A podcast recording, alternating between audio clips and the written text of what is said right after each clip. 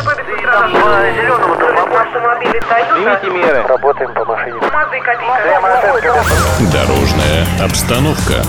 Добрый день, уважаемые авто и мотолюбители. За минувшие сутки в Санкт-Петербурге и Ленинградской области произошло 14 дорожно-транспортных происшествий с тяжелыми последствиями.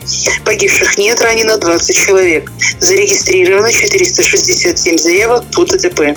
Сотрудниками госавтоинспекции за управление транспортными средствами в состоянии опьянения оформлено 18 водителей. За отказ от прохождения медицинской экспертизы оформлено 11 водителей. Пресечено 34 факта выезда на полосу встречного движения. Выявлено 2301 факт нарушений правил дорожного движения. Из них 2101 совершено водителями и 200 пешеходами. Задержано лиц, совершивших административное правонарушение, 19. Специально для Моторадио отдел пропаганды госавтоинспекции Санкт-Петербурга и Ленинградской области.